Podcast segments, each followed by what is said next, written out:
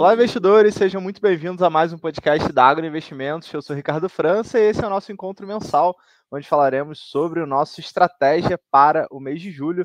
Metade do ano já se foi e para bater um papo aqui comigo, Renato Chanes, do time de análise também. Como vai, Renato? Tudo bem, Ricardo? Tudo bem, pessoal? E exatamente, esse mês de junho se configurou, até o momento que a gente grava esse podcast, como o melhor mês do ano, né? Em termos de bolsa e de ativos de risco. Quase 8% de valorização para o Ibovespa, né, Ricardo? Exatamente, né? Um movimento de alta bem expressivo e uma sequência de valorização que também chamou atenção né? Na, até a penúltima semana do mês de junho o Ibovespa chegou a acumular nove semanas consecutivas de valorização.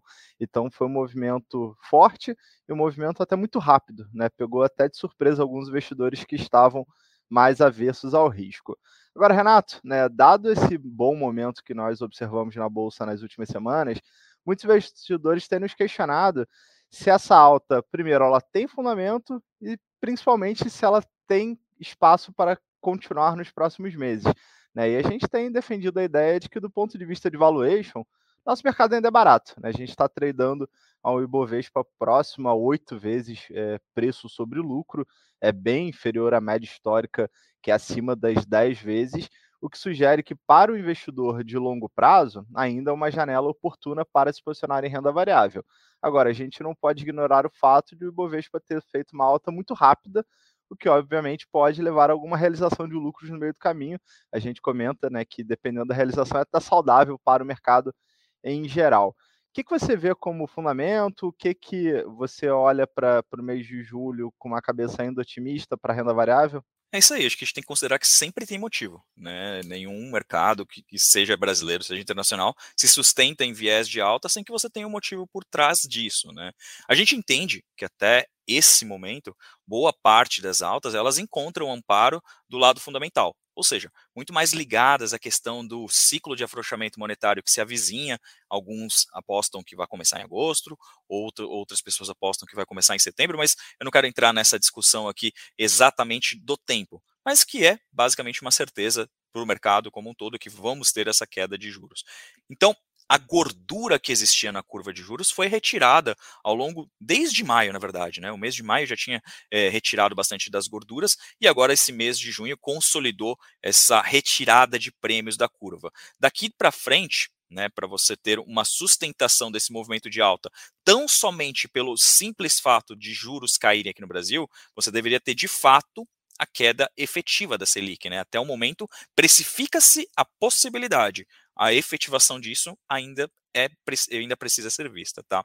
Então tem do lado de fundamento, a gente acredita que boa parte dos ajustes técnicos já foram realizados.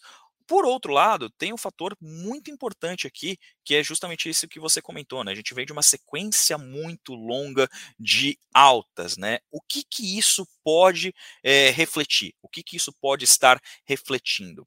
É a busca por retorno, né? Muitos investidores é, profissionais, principalmente fundos, né, que estavam fora de bolsa, é, perceberam esse movimento de queda de juros e eles precisam manter a remuneração para os seus cotistas. Diante disso, é, é, natural que eles passem a procurar mais riscos, né? E a gente tinha uma subalocação aqui no Brasil em termos de bolsa. O que eu quero dizer com isso, né? O que é subalocação?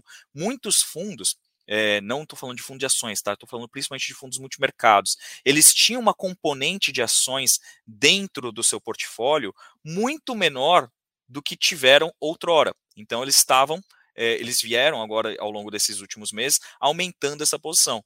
E ainda assim continuam subalocados. Então, a nossa percepção de que a Bolsa Brasileira é, está barata, permanece inalterada e essa sublocação ainda continua sendo um fator que deve ajudar uh, a manter aqui o, o valuation nesses níveis, inclusive trazer mais fluxo daqui para frente. Mas uma melhora fundamental, né? Então, uma sustentação desse movimento é, e uma, uma alta perene da, da bolsa, ela vai depender de fatores é, muito mais ligados ao lado real da economia, né? como, por exemplo, o avanço das pautas é, fiscais também e tributárias no governo, sem mencionar fatores ligados ao cenário internacional, né, Ricardo? Exatamente, Renato. Acho que se pudéssemos resumir né, o momento em que estamos na Bolsa, é, a gente poderia atribuir da seguinte forma, né? De fato, houve melhora do, dos fundamentos aqui no Brasil, é, arcabouço está praticamente aprovado, né? Falta a última etapa de votação na Câmara, depois que ele foi sofreu uma alteração no Senado, o texto volta agora para a Câmara, mas é assunto praticamente liquidado.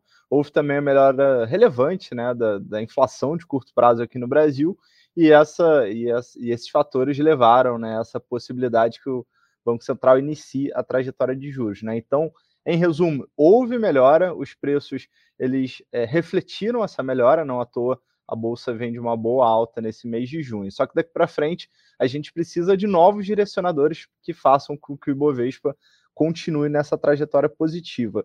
E da, da onde podem vir esses direcionadores? Né? Primeiro, avanço das pautas no Congresso. Né? Algumas, uh, algumas autoridades do Congresso têm sinalizado a possibilidade de votar a reforma tributária ainda no início do mês de julho. Talvez uh, o calendário seja um desafio, porque na segunda quinzena de julho é período de recesso no Congresso, então é possível que essa discussão ela tenha início nas próximas semanas, mas eventualmente seja concluída mais para frente, lá para agosto ou nas semanas seguintes. Então, acompanhar né, o desdobramento da reforma tributária é um fator. O segundo ponto que você já comentou né, é aguardar de fato a efetividade né, a, da queda de juros e até o entendimento até que qual nível os juros poderão cair no Brasil. Lembrando que na última pesquisa Focus divulgada pelo Banco Central, é, economistas já considerando a possibilidade da Selic virar abaixo dos 10% ao final de 2024. Então, é natural que ao longo da, da, trajetória de queda de juros a gente veja né, fluxos né, migrando entre as classes de ativo e renda variável pode receber parte desse fluxo. E o outro ponto realmente é observar a dinâmica de atividade econômica. Né? A gente veio de um primeiro semestre realmente forte, principalmente o primeiro TRI puxado pelo, a, pela agricultura brasileira, mas ao que tudo indica, a gente deve ter uma desaceleração da atividade econômica por um lado, isso abre espaço para que os juros caiam, por outro lado, você torna um cenário mais desafiador para que as empresas cresçam faturamento, né? Então esse é o dilema da renda variável. É bom porque a taxa de desconto ela tende a ser reduzida e aí você aumenta, né, o valor presente das companhias.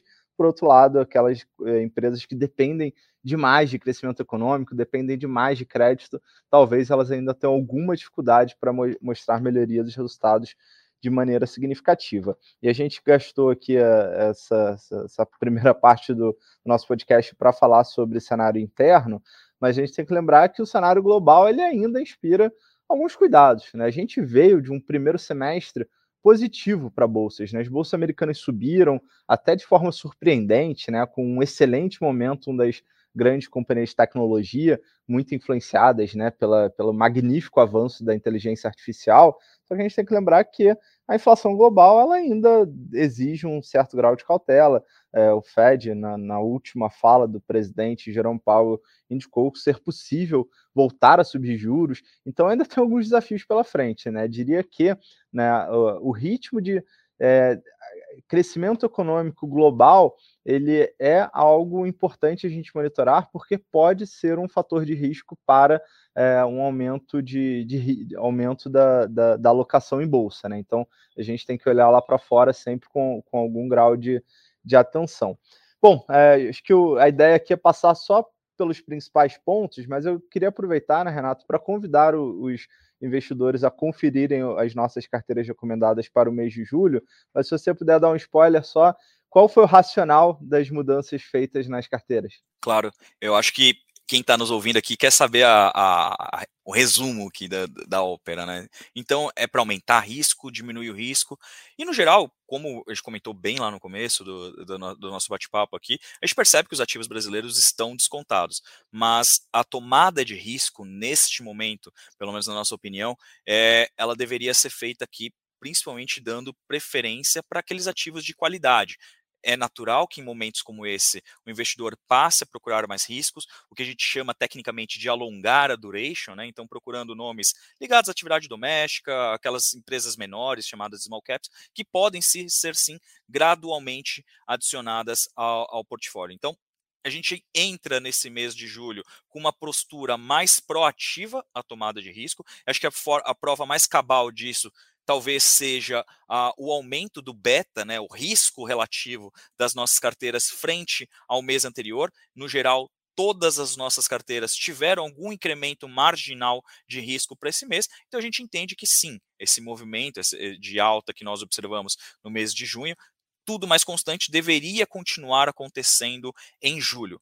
Ainda assim, levantamos aqui a bandeira de que essa tomada de risco precisa ser feita de forma bastante gradual e respeitando sempre, primeiro, o mais importante, o seu perfil de risco, não é porque o mercado está mais pró-risco que você, conservador, vai tomar risco e também sempre respeitando a qualidade dos ativos. É, no momento que todo mundo sobe, eh, fica um pouco nebuloso escolher os papéis, mas também tem que tomar um pouco de cuidado e não entrar na euforia e continuar priorizando aqueles ativos de qualidade que nós vemos, é, vi, estamos ao longo de todo esse ano e no histórico aqui das nossas carteiras, priorizando. Excelente. E só para finalizar, né, fazer um convite a todos que participem da nossa live sobre estratégia mensal carteiras recomendadas. A live vai acontecer no dia 29 no nosso canal no YouTube da Ágora. Então, amanhã, né, para quem estiver nos ouvindo ainda nessa quarta-feira, amanhã, quinta-feira, dia 29, não percam a nossa live. Eu e o Renato estaremos lá para bater um papo com vocês. Então, a gente vai ficando por aqui, agradecendo a audiência de todos. Um ótimo mês de julho